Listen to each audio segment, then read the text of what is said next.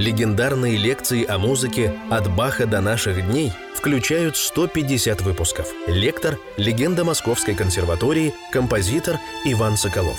Видео-вариант лекций смотрите на YouTube-канале «Композитор Иван Соколов о музыке». Дорогие друзья, здравствуйте! Мы начинаем 33-ю лекцию из цикла «Композитор Иван Соколов о музыке». Число 33 как вы уже, наверное, и в лекциях узнали, и вообще число необычное, и мы не планировали совершенно, что мы закончим знакомство с хорошо темперированным клавиром Баха э, в 32-й лекции. Вот 32, 33 число лет жизни Христа, число невероятно значимое для Баха. Это случай. Вот, мы занимались началом музыки, мы занимались очень много Бахом – и в прошлой лекции завершили разбор последней прелюдии и фуги из второго тома. И вот что же было вообще в музыке дальше? Можно ли как-то вообще выстроить линию происходящего в истории музыки? Чтобы ответить на этот вопрос, надо понять, что Бах совершенно не вписывается вообще в историю музыки.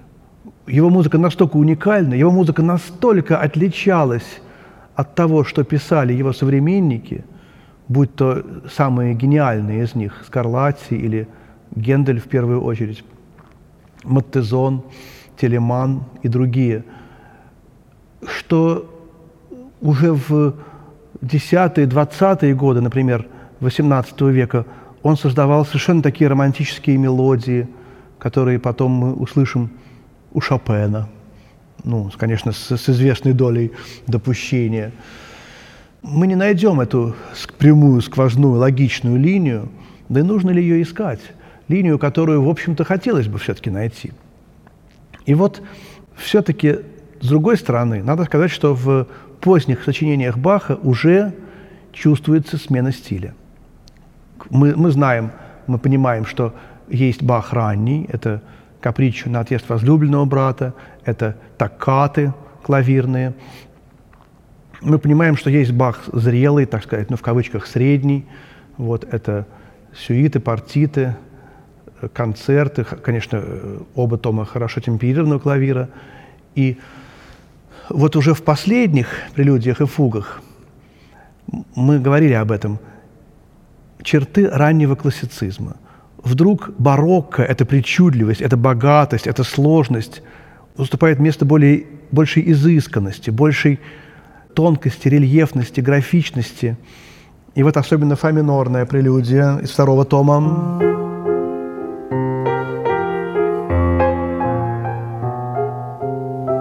Она как раз является ярчайшим примером того, как Бах идет за новыми веяниями.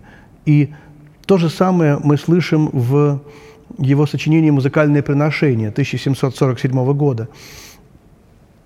Там есть такая трио-соната, вот, и вдруг тоже в, в начале этой трио-сонаты возникает такой резкий стилевой э, слом, как будто мы слышим Гайдна. А шестиголосный речеркар – это из этого же сочинения. Это уже, так сказать, опять классический Бах. Очень много необычного и в Гольберг-вариациях, и искусство фуги – это, с другой стороны, опять Бах, которого мы знали. Оно совершенно сочинение над стилями. Мы не сможем его целиком разобрать. Это не наша задача разбирать каждое сочинение, как бы оно гениально не было. Но понять вот этот, понять движение музыки, понять движение этого искусства – что меняется, как музыка идет к людям, как музыка спускается с небес от Бога и делается более понятным искусством. С одной стороны, как будто в кавычках более отдаляющимся от Бога, приближающимся к людям, но именно поэтому более им понятным искусством. Вот такой вот путь музыки. И здесь, вот в 30-е и 40-е годы, конечно, Бах уже сформировался. Он не смог так, и не нужно ему было так резко менять свой стиль. Он остался гениальным Бахом до конца жизни, умер в 65 лет. Э, но вот трактат Маттезона, великого тоже тогдашнего композитора Иоганна Маттезона, совершенный капельмейстер, Der vollkommene Kapellmeister 1739 года. Трактат, в котором профессия музыканта рассматривалась общо, капельмейстер. Человек, который в музыке обязан делать все. Играть на всех инструментах, настраивать их, петь, сочинять в любом жанре, в любой форме, воспитывать музыкантов и так далее, и так далее. И вот таким музыкантом был Монтезон, таким же музыкантом, разумеется, был и сам Бах. И вот этот трактат до сих пор остается очень важным. Это, это была первая книга по музыке, которую купил молодой Гайден, когда у, него стало достаточно денег, чтобы покупать книги. В то время книги были гораздо дороже, чем сейчас. Купить книгу – это было очень-очень большое так сказать, событие. И он купил эту книгу и «Искусство игры на клавире Карла Филиппа Эммануила Баха, сына Иоганна Себастьяна. Вот это, эти две основные книги, они, конечно, объясняют вот тот скачок, можно понять, что происходило в искусстве, если мы прочтем эти книги. Я вот тут принес сегодня замечательный учебник «Теория музыкального содержания». Мы э, по этому учебнику в консерватории занимаемся. Я э, хочу вспомнить автора этого учебника, замечательного э, человека. Мы дружили с ним. Это Андрей Юрьевич Кудряшов. Он, к сожалению, скончался в возрасте 41 года, молодым человеком. И подзаголовок «Художественные идеи европейской музыки 17-20 веков». Художественные идеи. И э, сам предмет называется «Теория музыкального содержания». Преподавание идет довольно свободное. Каждый преподаватель э, привносит что-то свое. Если преподаватель-теоретик, он больше касается теоретических проблем. Если композитор, как я, например, больше касается каких-то проблем творчества. И вот в этом учебнике как раз и говорится об этой очень резкой э, какой-то грани в искусстве, в стиле в эти годы. Начало раннего классицизма, конец барокко или еще э, предклассическая эпоха. Это называется – и вот Монтезон пишет в 1739 году, «Отныне искусство чисел не может даже в малой степени служить фундаментом в музыке. Сколько мы говорили о числах, символ числа 33, 7, 12, все. Вот эти вот символы уже не играют такой большой роли. От причудливости барокко – к э, благородной простоте, естественности, легкости. Вот слова, которые ключевые в новую эту эпоху. И главное, что простота, естественность, легкость должны трогать сердца слушателей. Музыка действует на человека не поскольку он думает, а поскольку чувствует. Вот из трактата всеобщая теория прекрасных искусств Зульцера, 771 год. И посему всякое музыкальное произведение, которое никакого чувства не возбуждает, не есть произведение истинного искусства. Ну, мы можем сказать, да, конечно, это, это само собой разумеется. Так это нам сейчас само собой разумеется. Мы через XIX век прошли, где главное чувство – романтика. А мы должны понимать, что в 15, 16, 17 веках не так было ясно, нужно ли вообще что-нибудь чувствовать, когда ты слушаешь музыку. Вот это интереснейший вопрос. Я напомню из первых лекций, музыка называлась наукой чисел. А когда она стала искусством звуков, когда она мутировала как э, животное, да, из искусства, из, из, из науки в искусство – когда она стала из науки чисел превращаться постепенно в искусство звука. Это очень интересный вопрос. И если мы этот вопрос правильно решим, то мы научимся правильно слушать музыку XII, XIII, XIV веков. приблизимся к э, людям, которые знали, для чего они ее пишут. И, конечно, ответ на этот вопрос в религии, в Боге. Ответ в постижении, как они постигали Бога. И здесь опять происходит новый скачок. Опять происходит вот э, э, движение в сторону человека, десакрализация, секуляризация, вот эти вот слова такие, обмерщвление по-русски, если сказать. Вот э, как э, в учебниках того времени объясняли понятие мелодической темы. Вот в произведении должна быть некая тема. И вот как пишет Кирнбергер, тема есть понятное предложение, из языка чувств взятое, кое чувствительному слушателю то состояние души передает, кое мелодию вызвало – то есть, во-первых, понятность. А барокко, она, а, оно не, не должно было по понятным быть. Оно специально запутывало, специально давало вот это вот как бы герметическую сущность музыки. И чем оно было непонятнее, тем лучше. Как это для нас сейчас странно, да? Музыка идет к нам. И вот Бетховен написал в торжественной мессе в, Кю, в Кюрии э, на процедуре, это должно идти от сердца к сердцу. Вот для него это было откровение. Мы и так сейчас понимаем, естественно, от, от, от, что же, от ума к уму, это значит плохая музыка, которая от ума написана. А вот не всегда она называлась плохой. Вот такие вот моменты э, очень важны, чтобы почувствовать э, вот эту революцию, такую тихую, постепенную в музыке примерно 740-х, 50-х, 60-х годов. Вот помните, мы говорили об аффектах о том, что вот аффект радости, аффект гнева, там, например, мажор – это аффект величия, минор – это аффект скорби.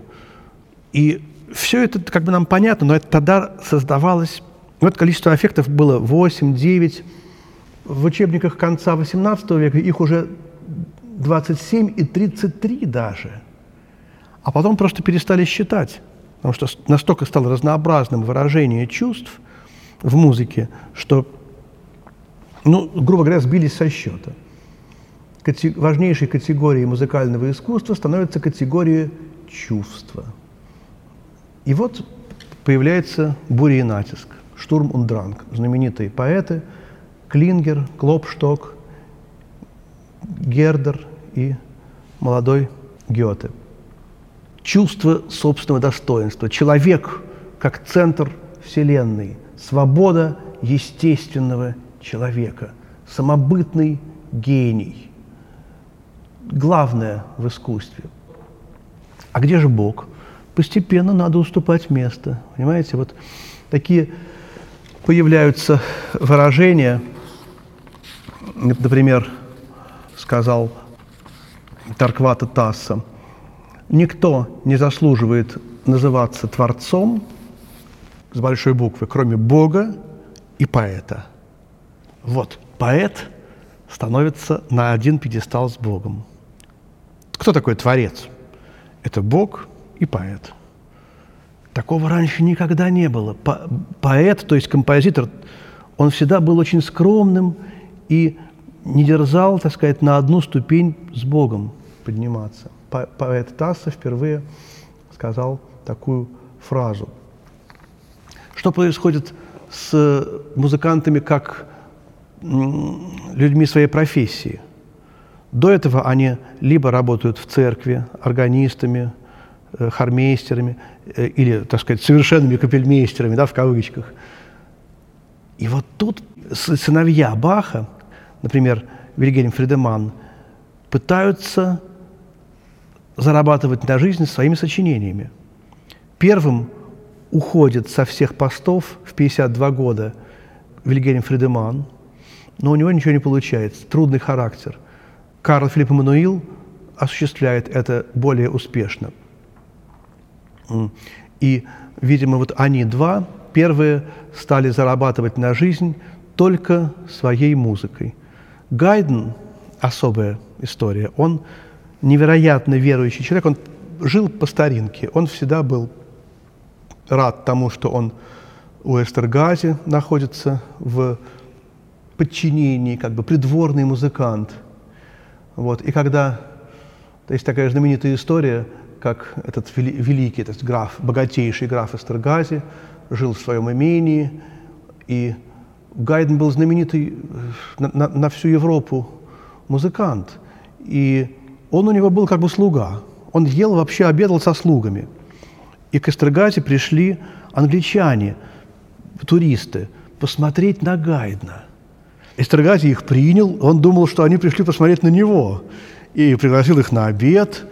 И когда они обедали, э, англичане спросили, а где же Гайден, ваш знаменитый музыкант, который у вас живет? Мой слуга обедает вместе со, со слугами, им было очень неудобно. И ему неудобно, и им неудобно, что казус для них это был. Вот, хотя потом, конечно, Эстергази назначил ему гораздо большую пенсию, чем всем своим слугам. Он у него катался как сыр в масле. Но все равно Гайдну было приятно иметь эту зависимость от э, своего курфюрста. Потом, конечно же, сказать, своими сочинениями исключительно зарабатывали Моцарт и Бетховен. Это известно. Они принципиально обходились. У Бетховена не было семьи, э, у Моцарта была жена и дети. Но, в общем, конечно, им не, не, не то чтобы очень хватало, но они, в общем, как-то выживали. Это уже другой вопрос. Сейчас важнее суть. Как бы композитор, как некий самодостаточный социальный элемент. Вот, вот такая вот вещь. Вот. И, конечно же, может быть, еще более важно, что стало происходить в музыке вот именно этого времени, это то, что музыкальное произведение перестает быть только функциональным и становится все более и более автономным. Что это такое? Функциональное музыкальное произведение – это музыка, которая нужна для чего-то – это музыка, которая исполняет какую-то функцию. Ну, это как у нас киномузыка, да? Музыка на воде, маленькая ночная серенада, страсти по Матфею, кантата. То для гостей, то для каких-то развлечений там, на, на балу, какие-то танцы, лендлеры. Э, музыка религиозная, церковная. Э, музыка даже, пусть это будет просто вот для учеников, которые пытаются значит, развить свою беглость пальцев. Это все музыка функциональная. Конечно, была автономная музыка и раньше, но она не заявляла о себе.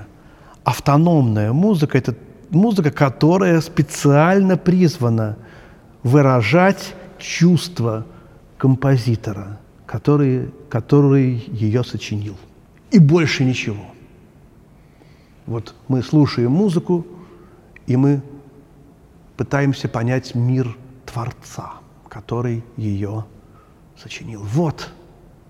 Вы скажете, да, это мы все знаем давно уже, Чайковский. Так не было Чайковского еще тогда. Бетховен. Вот Бетховен был первым, может быть, кто вот стал именно свою, так сказать, личность поднимать. Но еще будут Моцарт и Гайден. Но уже идет к тому, что композитор делается центром творением. Духовный мир Творца делается центром его творчества – Бетховен пишет музыку о себе в первую очередь. Вот такой момент. И вот это постепенно начинает проклевываться, появляться уже в ранней классическую эпоху, в поэтах бури и натиска. Карл Филипп Мануил Бах, например, пишет фантазию до минор, и э, издатель подтекстовывает ее. Музыка, изданная но нотные значки вдруг сопровождаются словами «быть или не быть». Монолог Гамлета. Эти слова не нужно говорить, когда ты играешь. Это, эти слова нужно просто представлять себе и понимать.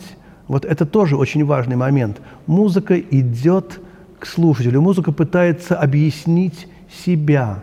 Для чего? Для того, чтобы лучше покупали, чтобы лучше понимали эту вещь. И он не стремится отказаться от этого. Он согласен с этим, композитор, что, что его музыка выходит вот с такими текстами. Или второй вариант – это монолог Сократа с черепом. Вот подобного рода. И, помните, мы говорили о таком э, типичном барочном явление, как ауген-музик, глазная музыка. Глазная музыка, которую можно понять только глазами. Вот, например, если соединяем ноты прямой линии, получается буква М, Мария, тема креста. Соединим ноты двумя линиями, получается крест. Это, это уже исчезает и уходит в тень, а появляется клан креды, звукоречь. То есть то, что невероятно сближает речь поэта, человека с звуком.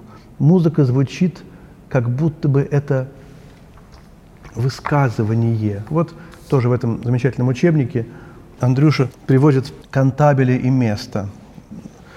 Мелодично и грустно. Вторая часть фортепианной клавирной сонаты «Ре минор» Филиппа Эммануэла Баха. Наиграю начало.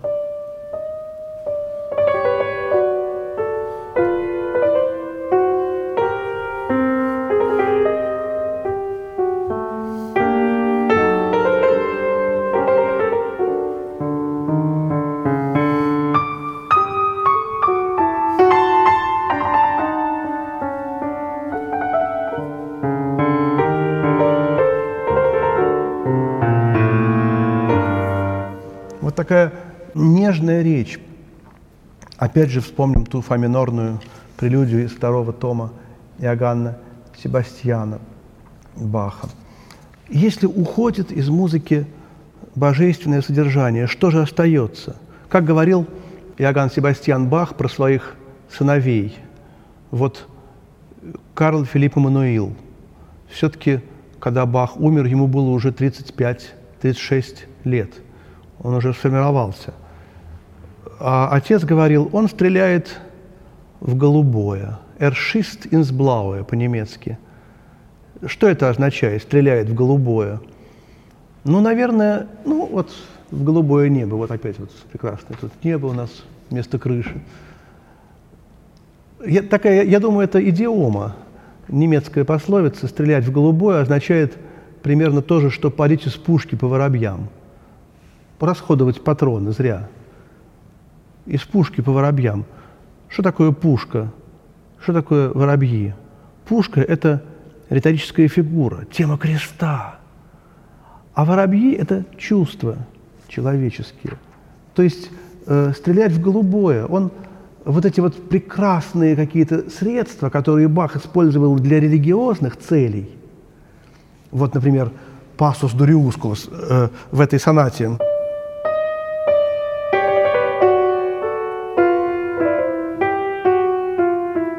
в, левой руке идет хроматический ход вниз. Это же круцификсус. У Баха это трагедия распятия Христа. А здесь может быть печаль отвергнутого любовника, может быть раз, размышление о печальной красоте заката. Неизвестно, и, скорее всего, все-таки это не какие-то глубокие такие вот религиозные размышления, а это что-то понятное, легкое, связанное с человеческими чувствами. Почти исчезает фуга, почти исчезает глубина, тяжесть. Э, глубина-то остается, но она другого типа глубина. Вот. И вот это э, возрастание, э, еще большее возрастание слова. И вот музыка берет на вооружение науку ораторского искусства, которая называется риторика. Это очень важный момент, и впервые об этом говорит Маттезон в своем трактате «Der vollkommene Kapellmeister» – «Совершенный капельмейстер». Вот как он говорит, наша музыкальная диспозиция, то есть расположение материала, диспозиция, отличается от риторического устройства простой речи лишь в сюжете – предмете или объекте. В остальном она имеет те же шесть частей, что предписываются оратору. Ну, мы знаем, что э, ораторское искусство риторика возникло в Риме. Они прекрасные были ораторы, и они описали то, как должен человек строить свою речь. Как надо строить обращение, например, судьи, обращение священника к своей пастве – обращение учителя, лектора, профессора, как нужно открыто говорить. И вот эти вот шесть частей древние римляне предписали, и это все, так сказать, Римская империя, которая была всей Европой, они, они все это восприняли, и все это стало в университетах э, развиваться, учиться. В сущности, все дело гораздо проще. Частей этих даже не только шесть, но из них есть еще три основные. И вот эти вот три основные части – пропозицию, собственное изложение, главная мысль. Дальше конфутацию, противопоставление, другая мысль, антитезис. И конфирмацию, подтверждение основной мысли. Вот эти вот, вот эти вот три части – а, они называются либо пропозицию, конфутацию, конфирмацию, либо, как я уже проговорился, тезис, антитезис и синтез, либо, как нас всех учили в детстве писать изложение по литературе, вступление, изложение, заключение. Это все одно и то же. Вот, например, когда в музыке приходит студент училища или консерватории на курс анализа формы – Первая лекция, первые 10 минут говорится о том, что есть ядро, развертывание и каданс. Почему? Все одинаково. Так устроен человек. Человеку нужно за что-то зацепиться, что-то развить, за, то, за что он зацепился, а потом немножечко еще, так сказать, закрепить вот это вот, все обобщить, как вот мы по телефону говорим с друзьями – Сначала мы высказываем главное, вот, главную идею, причину звонка. Ну, слушай, давай, давай, вот, сделай мне вот это, пожалуйста. Принеси мне вот, вот принеси завтра мне, вот мы встретимся, принеси мне вот, вот, вот, скажем, вот эту книжку. А потом начинается, ну, а как вот ты себя чувствуешь, а какая погода.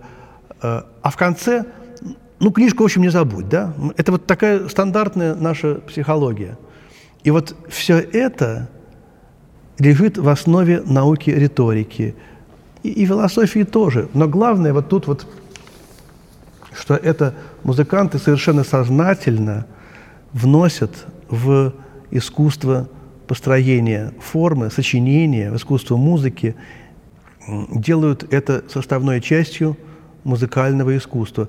В конце 30-х, 40-х годах была в газетах Германии такая бурная дискуссия о том, знает ли Бах риторику. Вот. И это доказывает нам еще лишний раз то, что Бах писал по законам риторической диспозиции.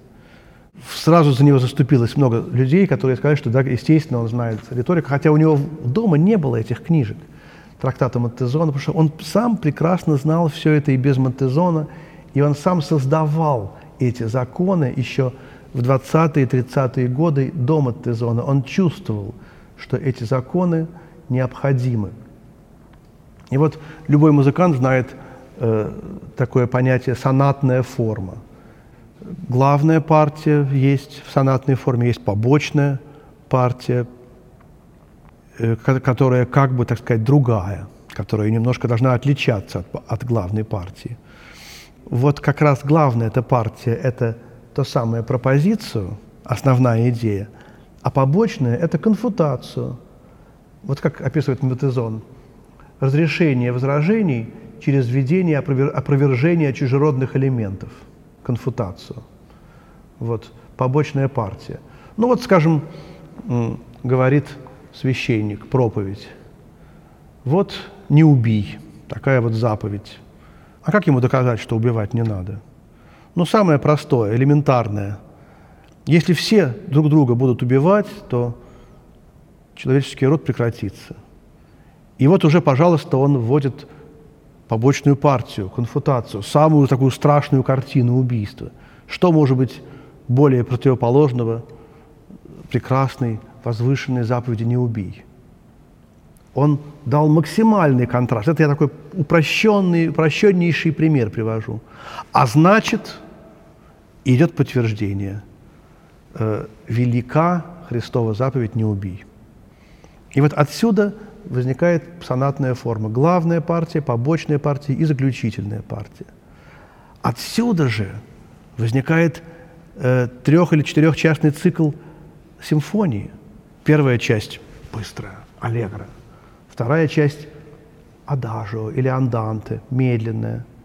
Ну, там минуэт, есть, есть, есть же и другие части. А финал обычно бывает быстрый в классической музыке. Вот. И вот это то же самое все. И в сюитах есть алиманда, куранта, сарабанда и жига. Вот алиманда и куранта – это что-то такое из э, вот этого пропозицию, конфутацию – это, естественно, сарабанда, а конфирмацию – это жига в конце. Ну и, конечно же, главное еще, что появляется в искусстве того времени, это принцип контраста. Ну, конечно, контраст был и у Баха, это понятно. У Баха есть все, как и у Бетховена есть все. Но если мы все-таки, пытаясь охарактеризовать музыку Баха и музыку того времени, говорим, что это единые пласты, то здесь появляется контраст. Вот, например, уже у, Бет, у Бетховена это будет очень ярко, дойдет до кульминации, а в музыке классицизма уже в одной теме можно найти два или три разных чувства. Музыка предклассической классической эпохи не такая цельная, она уже перестает состоять из единой глыбы. Мы начинаем всматриваться и находить какие-то детали. Музыка барокко, я уж не говорю о более ранних эпохах, она как единый, единый айсберг, единая глыба на нас идет. И мы это чувствуем, когда мы слушаем любое сочинение Баха. Это одно чувство, одно настроение. Почему мы так захвачены музыкой Баха? Почему она нас так магически, можно сказать, действует? Потому что она не позволяет нам распыляться на множество каких-то чувств. Она не, не, не заставляет нас заниматься самокопанием. Вот такое слово, может быть, такое из современного лексиона, лексикона. Это все тоже большая связь с Богом. Ощущение одного великого целого. Вот это вот сравнение Володи Мартынова о том, как мячик, который запустил Бог сверху, с облаков, и, и назвал этот мячик музыкой. Мячик летит над облаками, мы его видим, слышим, не очень понимаем, потому что он над облаками. И вот он проходит облака, мы начинаем его видеть. Это Бах. Но мы видим только нижнюю часть, верхнюю мы не видим, он в обла... она в облаках. Мячик опускается ниже, он освещен солнцем, он совершенен и прекрасен – и недостижим, как Моцарт. И вот мячик опускается еще ниже, и мы чувствуем в нем зазубринки, вот эти вот контрасты, вот местечко потемнее, вот местечко посветлее. Это уже человеческое. А это, которое потемнее, нравится нам меньше, которое посветлее, нравится нам больше. Вот уже и наша индивидуальность э, заиграла. И потом в конце истории музыки этот мячик плюхнется об землю. Это будет уже, так сказать, конец музыки. Мы до этого дойдем. Э, мы не будем много заниматься музыкой Карла Филиппа Эммануила Баха, хотя это невероятнейший композитор. Я очень советую послушать его э, клавирные сочинения в, исполнении Михаила Плетнева. Я лично открыл своеобразие этой музыки. Мы как-то не знали в 70-е, 80-е годы – этого композитора. А когда я стал слушать в исполнении Плетнева и других музыкантов прекраснейших, я сначала не понимал, это Бетховен или это, может быть, Вебер. Я был абсолютно дезориентирован. Вообще, я ошибался на 50-60 лет и в ту, и в другую сторону. Что это за музыка вообще? Настолько это загадочная эпоха, вот 50-е, 60-е годы – XVIII века, пока вдруг не узнал, что это Карл Филипп Эммануил Бах. Он был гораздо более известен, чем Иоганн Себастьян. Э, Бетховен невероятно много у него почерпнул, как и ранний Гайден.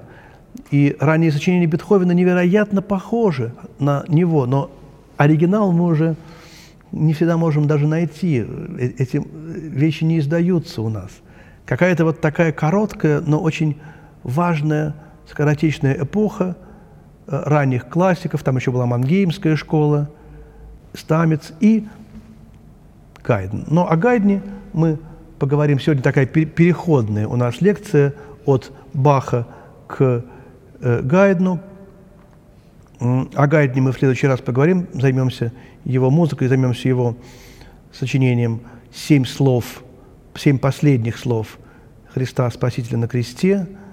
Вот. А сегодня я прощаюсь с вами. Это была 33-я лекция из цикла «Композитор Иван Соколов о музыке». Всего доброго.